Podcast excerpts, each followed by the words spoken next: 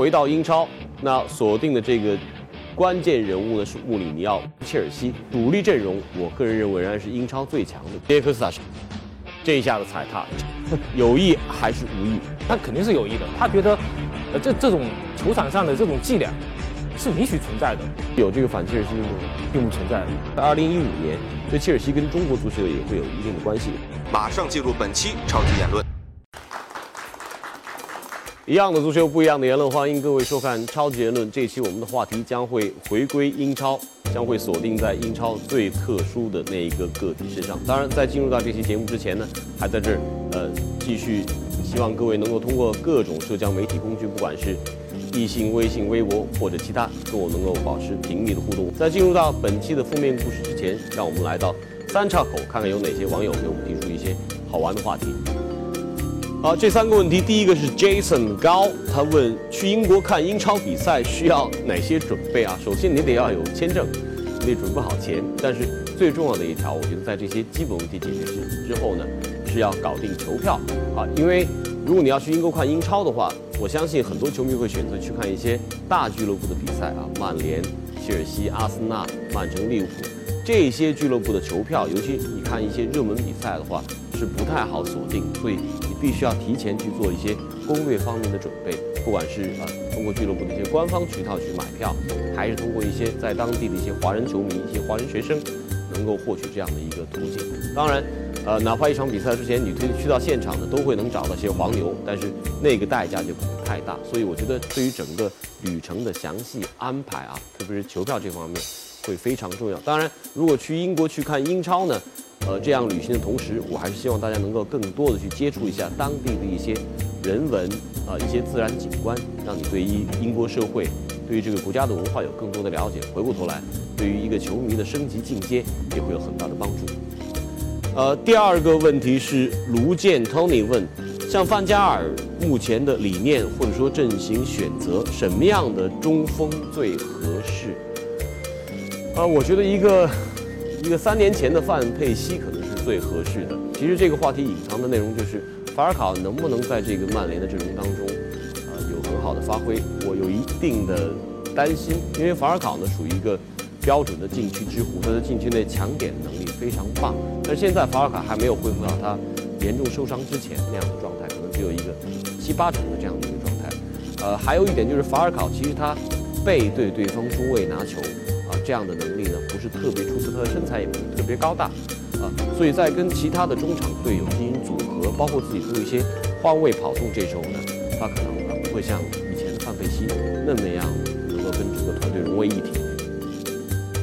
莫西的提问啊，为什么皇马就过不了马竞这道坎？呃，这是一场德比。我觉得在足球比赛当中，在欧洲的这种足球比赛当中，德比其实是最难用理性去做一些比赛前的前瞻和厘定的。而且现在的马竞还有一个西蒙尼，我相信这个俱乐部的风格，他们这种极其悍勇善战、注重防守的这种战斗风格不会有任何改变。而这样的球队，恰恰是皇马这样的呃非常具备豪华浪漫进攻特色的球队所难以克服的。这是为什么皇马跟马竞最近的成绩会有这么多呃让人值得探讨的内容？我觉得最大的原因，一个德比，另外一个就是西蒙。接下来请收看本期超级言论的红黑榜。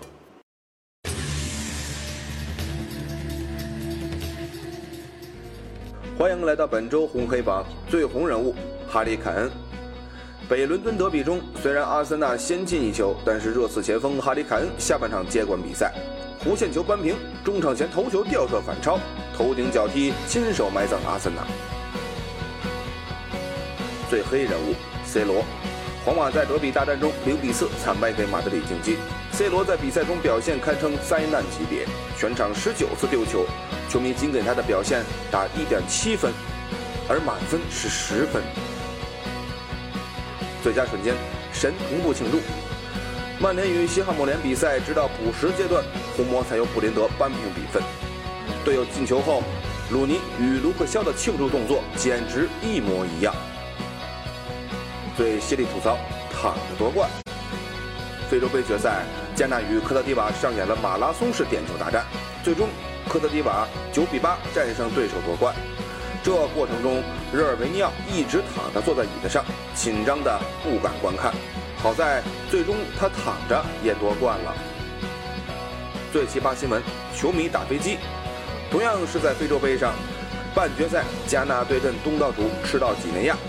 由于零比三输球，主队球迷向场内投掷大量的饮料瓶，甚至用饮料瓶砸向前来协助的直升飞机，试图打下飞机。本期的封面故事回到英超，那锁定的这个。关键人物呢是穆里尼奥，我们取的这个封面故事的标题叫做《穆里尼奥的七伤拳》。在一二月份啊，说到穆里尼奥，我觉得可以跟大家分享的内容太多了。在回到切尔西的第一个赛季，他是 The Happy One，这是他亲口跟我们节目都说过啊，还给我们提签过这样一件球衣的穆里尼奥。但是现在的穆里尼奥是 The Angry One，非常非常愤怒的那一个。穆里尼奥为什么会这么愤怒啊？有人会说跟。进入二零一五年的第一场比赛，元旦那一天，在客场三比五输给热刺这样的一场大败有关。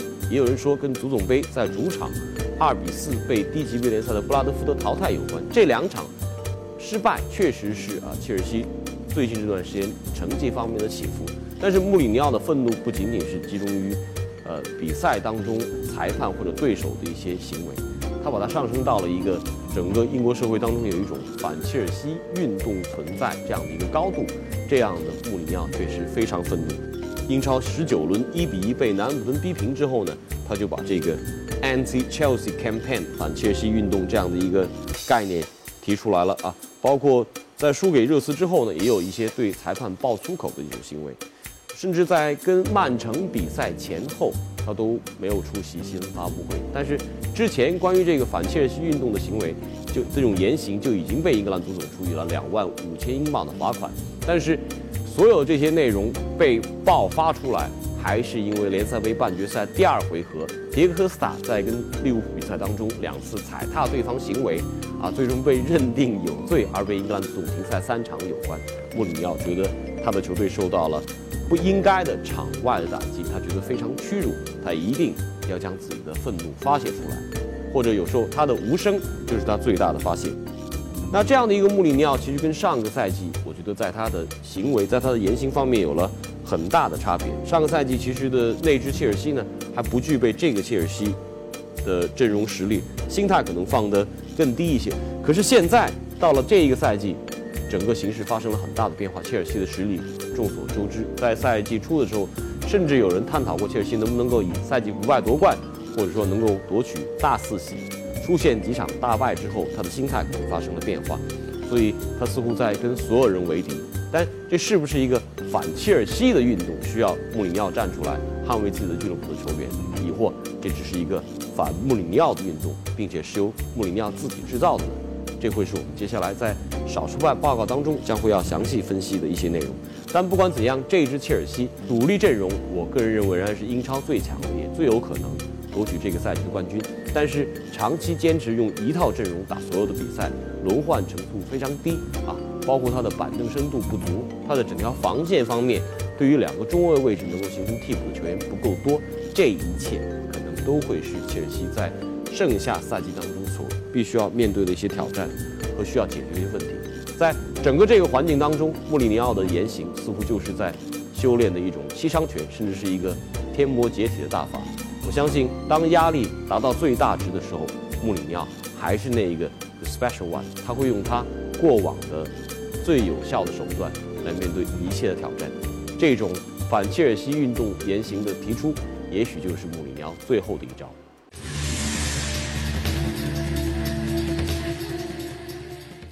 我们在前面的封面故事里面提到了穆里尼奥的七伤拳，呃，这个概括呢可能有些简单，但是话题还是围绕这么一个最为复杂的一个足球界的一位个体。那他的这一切的言行，对英超，对于整个足球的传播会带来怎样的影响？对于未来的英超乃至欧冠的争霸会有怎样的一些余音？这是我们在今天的少数外报告当中将要探讨的。我们非常有幸请到的两位啊非常资深的足球评论员，分别是。魏东魏老师和骆明骆老师，有请两位。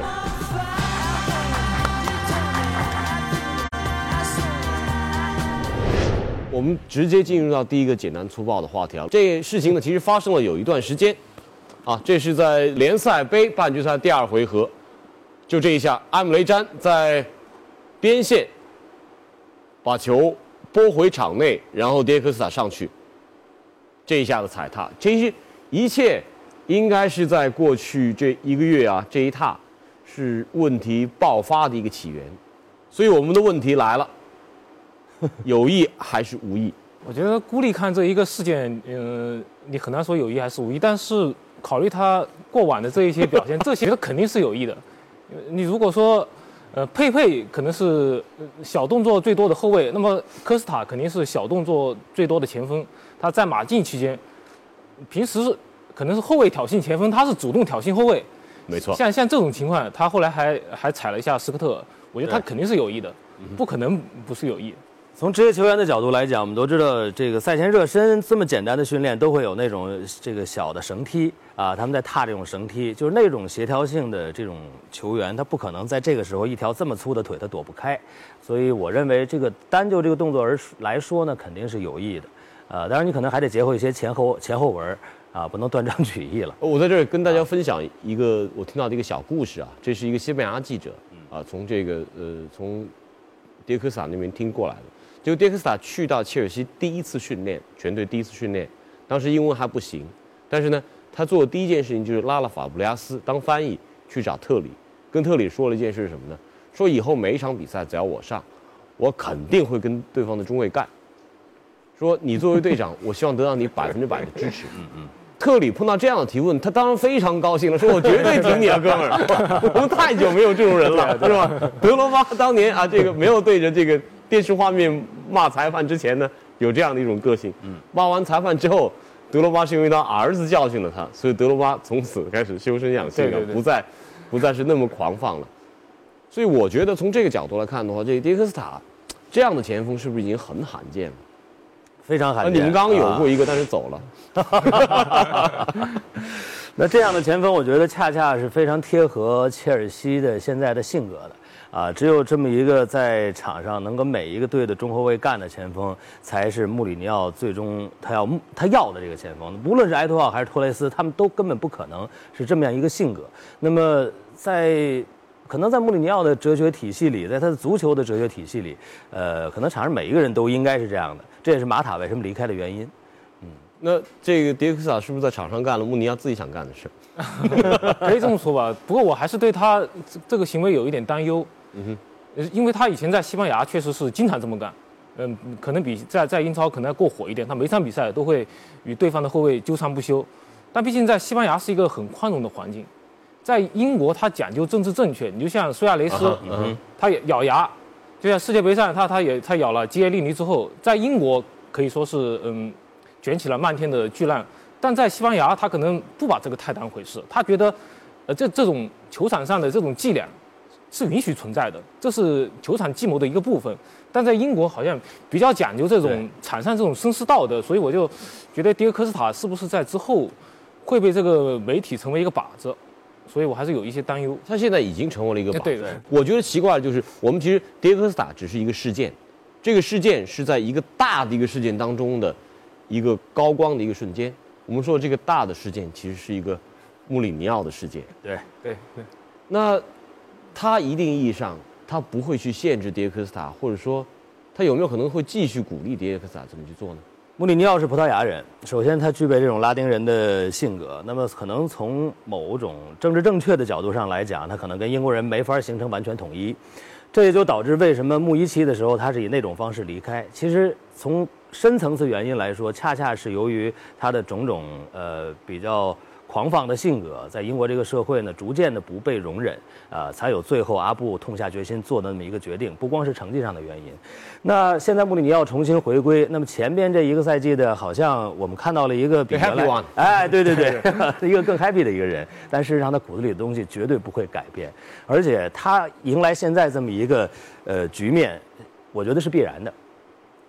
木秀于林，风必摧之。他确实是在教练这个行业里面，或者说在领导俱乐部去争取锦标这个事业里面，他是非常优秀的一个。那么，你到了一个大的一个竞争群体里面，他肯定会被很多人攻击，会被很多人嫉妒，等等等等各种心态。那么他非常善于的是，就把所有人对我个人的这种仇视，我转嫁到我领导的这个团队上面，我让这些外部对我个人的压力，把它让呃让这些压力分散到我这个团队里面，让我这个团队被压得更紧，呃，从而争取更大的团结。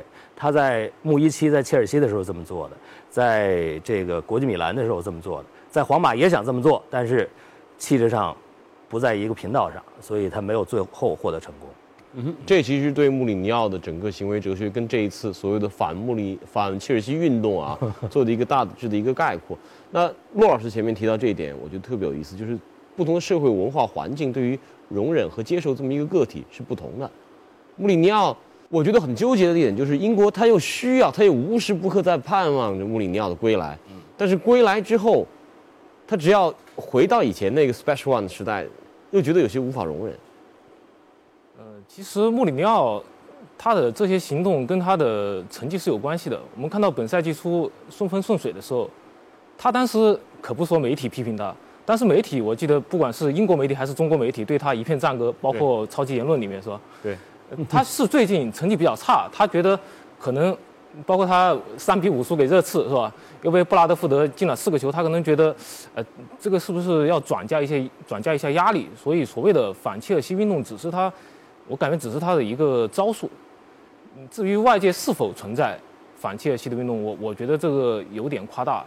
第二个问题就在这儿，反切尔西运动，你支持他的言论，骆老师已经选了 B 啊，啊，这张照片呢也是这个，他跟另外一个纠结不清的一位主。主教练之间啊，有人画过的一张漫画，这都是西部牛仔的。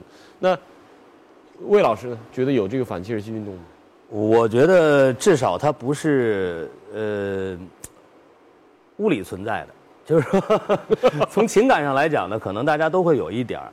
呃，那么对于穆里尼奥这种嚣张跋扈啊，会有点反感等等等，在英国这个社会里面。但事实上，你说有多少人真的去结盟，说我们一起反反对切尔西？我觉得不存在这样的问题。对，我就特别想在这跟大家分享几个细节啊。他说到过的这个反切尔西运动，一比一客场平了南安普敦，那场比赛法布雷斯有一个点球没有吹，他从那儿开始爆发，他认为有人反对他，然后后来找到了一个很明确的一个靶子，就是这个杰米雷德克纳普，小雷德克纳普，因为小雷德克纳普在。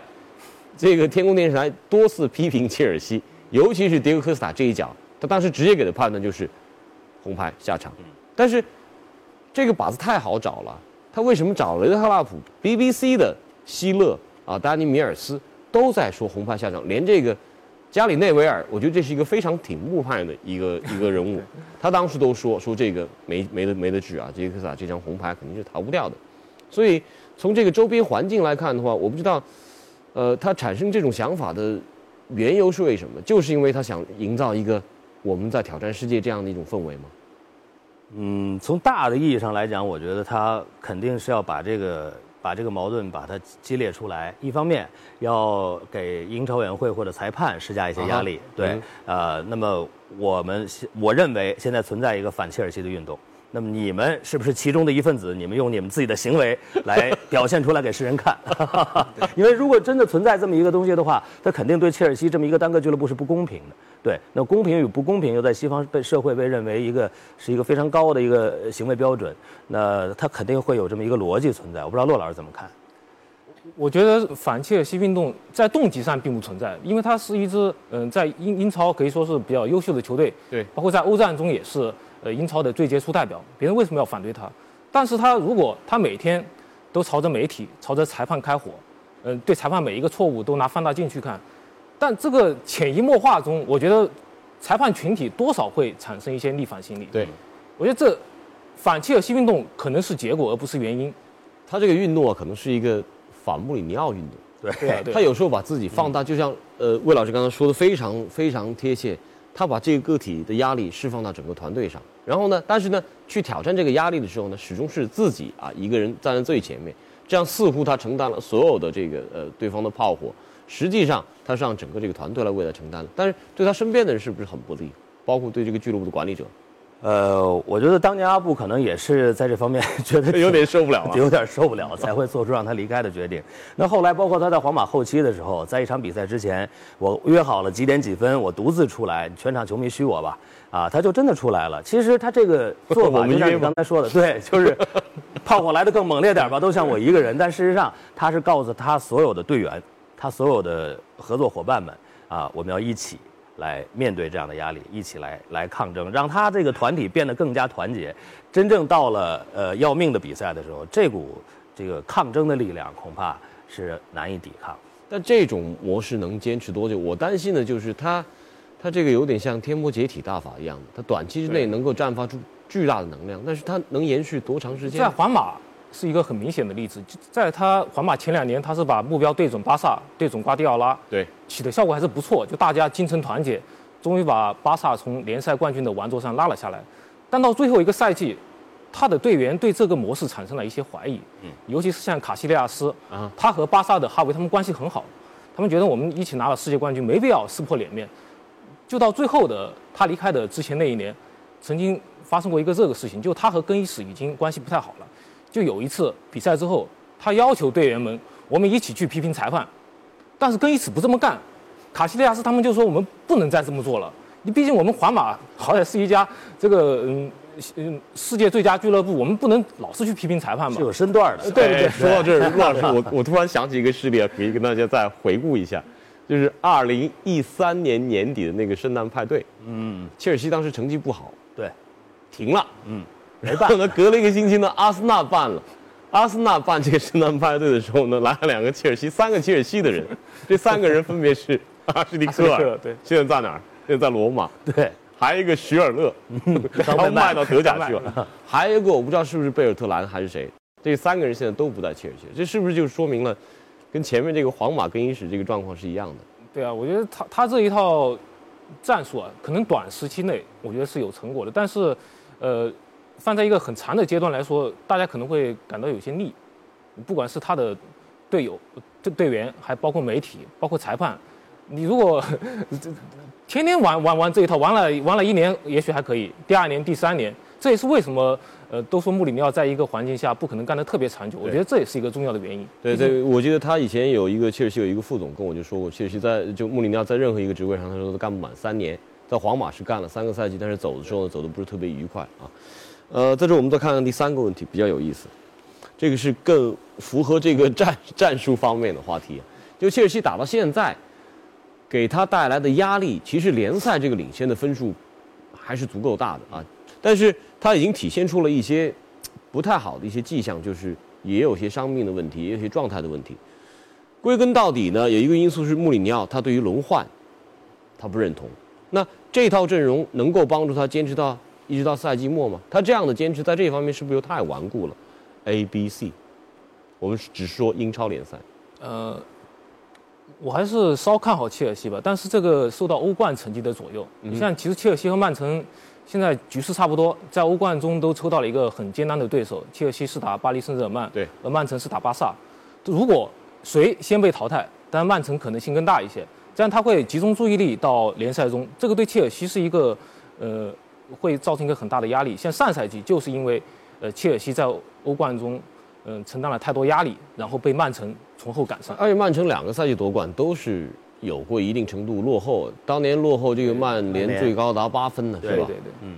那么曼城呢？我也觉得目前要想追赶切尔西，至少在联赛里还是有压力的。因为去年虽然曼城最后是反超了切尔西，更应该说是反超利物浦。利物浦，但是呢，要看到上个赛季的切尔西的阵容和这个赛季切尔西阵容相比较，还没有这么完善。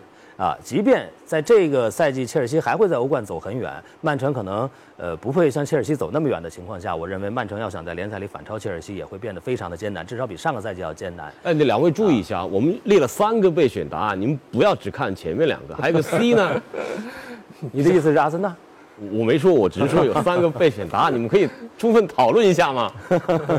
A 为主啊，A 为主，A 为主，B 有可能，B 有可能，C 曼联完全没戏，曼联不大可能吧。毕竟他自己还没有磨合好，这就回到了这个穆里尼奥这个点上。我觉得这个赛季从这个阵容整治这方面，其实如果要叫上一个赛季的话，穆里尼奥应该是拿到了自己一个理想的一个阵容。嗯，啊，这一切都完全符合他对于这个俱乐部规划。而且上两个赛季呢，可能是他职业生涯当中第一次出现连续两个赛季没有奖杯入账，会不会这个赛季他感觉到压力比以前要更大？我们可以看到他他对联赛杯的渴求，他已经打入决赛啊，对，要比热刺争冠军。我可可以感觉到他不管怎么样，我得先拿一个冠军。毕竟，嗯，他他其实他在皇马最后一个赛季一无所获，已经是他十年来第一次。对，上赛季又没拿到冠军，这对他来说简直无法容忍。你就就像他虽然入选了呃去年世界最佳教练的前十名，但他的同胞热苏斯就说，那怎么会一个一个冠军都没有的教练也能入选最佳教练前十名？我为什么不入选？就就他肯定 也感觉到了压力，所以他不管怎么样，联赛杯先拿到。而联赛我估计他是，呃，志在必夺，因为尤其对手是佩莱格里尼，上赛季被佩莱格里尼 拿走冠军，因为他在西甲是反复嘲笑过工程师，对吧？佩莱格里尼上赛季逆转夺走冠军，对穆里尼奥是一个很大的刺激，所以这个赛季他对联赛应该是志在必夺。而且在上个赛季进行到也大概现在这个阶段的时候，穆里尼奥就曾经告诉过大家，最好的切尔西会出现在下个赛季，也就是现在我们正在进行的这个赛季。从上个赛季的打到一半的时候，他已经预计到切尔西在上个赛季想要取得奖杯是很困难的一件事儿。确实，他要应付多线作战，阵容呢又是他刚接手的，有些位置他还没有调整到他满意的程度，他自己知道要想拿冠军很困难。但是下个赛季他已经在提前一年说了，说我们下个赛季会是那个。为完美的切尔西，就是其实就是我们能拿冠军的切尔西。那么他已经对很多位置的调整自己有心中有数了。而现在他确实已经组建起了他心目当中比较完美的这个阵容，所以加上他对联赛的这个野心，我觉得联赛杯肯定是第一个目标，但不是最重要的目标。联赛他是志在必得。说实话，就穆里尼奥给我们带来很多话题。如果我们把穆里尼奥这个因素稍稍做点剥离啊。我看切尔西整个这个俱乐部的话，我倒是看到一个非常健康运营，而且有足够后劲和潜力的一个俱乐部。虽然它已经是在很高一个位置上，你说，包括这个呃夏窗和冬窗这些交易啊，徐尔勒到这个呃夸德雷拉这些交易，我觉得做得非常成功。他这个夏天，他这个冬窗其实没有太多的支出，但是同样可以说在阵容方面对自己完成了一个更新。所以这个俱乐部的话，确实在经营这方面，我觉得还是非常稳定的。但是我们也跟大家插播一条信息啊，在二零一五年，这切尔西跟中国足球也会有一定的关系，会有一个，呃，跟往年一样，有一个三星切尔西蓝色梦想青年呃青训营，将会面向全国招募两百名八到十五岁的青少年球员，他们将参加三月十四日到十五日在湖北武汉举行的一个国内训练课程当中，这个胜出者呢将会获得夏天去到切尔西参加一个夏训的一个机会。我最近看这个转会窗东窗，看到切尔西这个转入转出的名单，最打眼的可能是这笔交易，包括叙尔勒的离开。但是租出去的这个名单非常之长，非常可怕。就切尔西这个人力的储备，这是不是一个新的一个模式？感觉他现在已经走上了一个比较健康的道路，就是他他不会，呃，花很大的很大的那个净支出，在一个转会市场上去买人，他。买人的前提是我先回收了足够的金钱，而且他这两个东窗都卖人都非常划算，包括像五千万把路易斯卖给巴黎，三千多万把徐尔勒卖给沃尔夫斯堡，卢卡库卖你卖了一刀价。所以所以我感觉切尔西现在确实是走上了一个健康的道路，而你像但你但是你这个如果要长久的话，你就必须储备一些廉价的资源，但他的青训，他很难像皇马、巴萨那样。你像皇马，他虽然说不用自己青训的球员。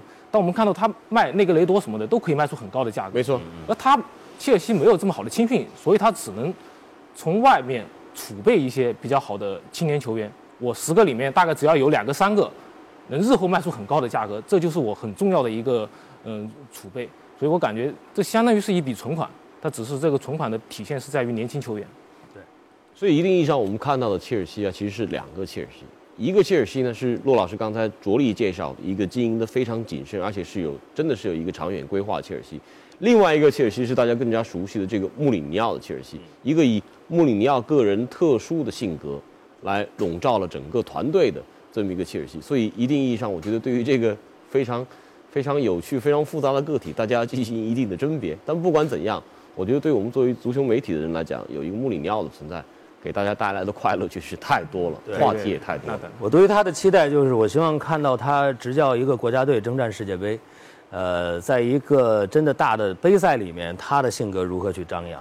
如何去制造新闻，如何去制造卖点。哇，那真的是让人非常非常向往。可能只有那么四五场到六场比赛，但你如果能把握住这一切，而且对他来说，六十岁之后他最大的挑战可能就是葡萄牙队了。对啊，我们也得看看十年之后葡萄牙有没有这么多人才。我希望他呃 率领葡萄牙队在欧洲杯或者世界杯决赛中与瓜迪奥拉的西班牙队碰一碰，比较有趣。我们在最后再看看啊，有三位网友围绕这个话题的一些点评啊，我们挑一条最有趣的出来啊。观点一：穆里尼奥带队第一年球队成绩不会很拔尖，但大有希望。二三年出成绩大杀四方，第四年开始闹矛盾。观点二：穆氏的四法则，搞定更衣室，完美补缺。科斯塔跟小法啊，稳定的阵容，强者运强。你可以不喜欢他，但你不能否认他确实是最好的教练。观点三：抛开成绩不论，穆尔西最大的特色就是做到了收支平衡啊，使切尔西摆脱了暴发暴发户的名号。这个穆尔西这个收支平衡，其实跟穆里尼奥应该说关联不是那么明确，他好像至少不是直更是一个接的关系。嗯，对他更是一个 head coach。对这个 manager 这个成分，很多角色应该是被俱乐部区分出去了啊。我倒是看到这几条，呃，这几条留言当中，我觉得还是蛮有意思的，尤其是第二条里面提到一条，就是你可以不喜欢他，包括这个强者运强，这个哎，能这么说吗？强者运强，我记得咱们可能在足球家节目里讨论过类似的一个观点，就是他呃越是实力强。他可能有的时候占的运气成分呢，也就比别的弱小球队要多。但是，当他一个大的气场建立起来以后，可能很多在这个气场周围的一些条件会会倾向于他。您太客气了，哎我觉得你是说温格嘛，对吧？陆老师，陆老师，第一个概括的比较好，就确实是他带队的规律，包括他在国际米兰、在皇马都是第二个赛季达到达到顶峰。嗯呃，观点三是一个新的一个新的趋势吧，对，而二是概括的最好。嗯，我我感觉你们俩选一条，你不可能让我送三届球衣出去吧？观点二，观点二观点二吧。观点二，那好，我们看看这是哪三位啊？观点二，这是流觞溪水，我天哪，考我们的语文能力啊！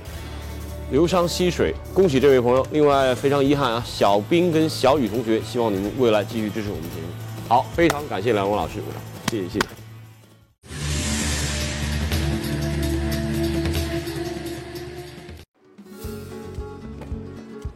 欢迎收看本期的快言快语。我们要说的这个焦点人物呢，是在过去这一个多月啊，都始终为大家所关注的迭科斯塔。那迭科斯塔他的停赛可能行将结束，这是因为踩踏埃姆雷詹啊，在联赛杯半决赛当中，因为踩踏利物浦的后卫而被英格兰足总停赛三场。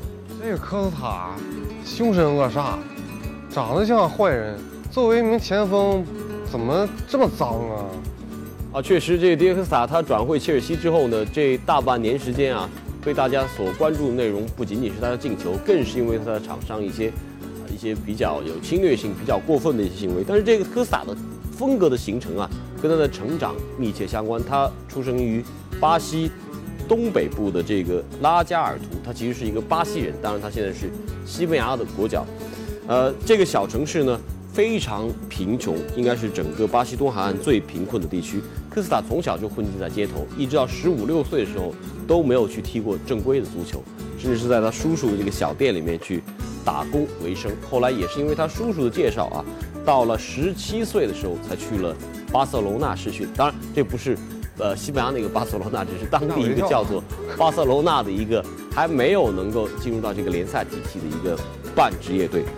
呃，后来呢，也是被门德斯超级经纪人门德斯看中，这样把他挖去了欧洲，在欧洲八年，前前后后效力个七个俱乐部，呃，这样他的整个经历非常非常坎坷，也许这能说明他为什么为了胜利而不择手段。这么听，他就是个踢野球的呀。踢野球的还能混得这么好，那挺不容易啊。哎，金一，你触及到了一个非常有趣的一个话题，就是迭戈斯塔确确是现在欧洲足坛乃至于世界足坛非常难得一见的一个踢野球的。呃，一定意义上，我觉得他啊跟苏亚雷斯、跟鲁尼、跟这些球员非常相似，就是他们的大部分足球培训不是从正规的科班培训当中得到的。对呀，苏亚雷斯，你看他防守还咬人，又手球什么的，这什么事儿都不按正常规矩办事儿，一看就没受过正正常的比足球训练。这是我们现在面对的一个最大的一个难题。就是大家都认为啊，一个足球的青训体系从基层啊到最后金字塔塔尖，都要经过合理的科班培训，才能得出最好的人才。但事实说明的不是这样。也许我们从科斯塔、从苏亚雷斯上看到了很多一些反常的一些现象，一些为了胜利不择手段的现象。这可能跟他们贫苦的出身相关，但是另外一方面，跟他们在接球体系当中不分年龄段。不分这个场地的区域，甚至不分规则的这样的竞争环境长成有关。很多人都认为，包括福格森，接球的环境才是培养真正足球天才最好的环境。因为最好的足球记忆理念不是你通过啊这种科班培训能够养成的，而是在实地的竞争当中才能够完成。一定意义上，迭克斯塔就是一个标准的接球斗士的一个类型。这样的接球斗士，呃。在他非常出众的技艺同时，也会有一些让人难以接受的一些性格方面的缺陷，比如说对于阿姆雷詹这样的踩踏。但是这两者不可分割，这两者合在一起才会有迭克斯塔。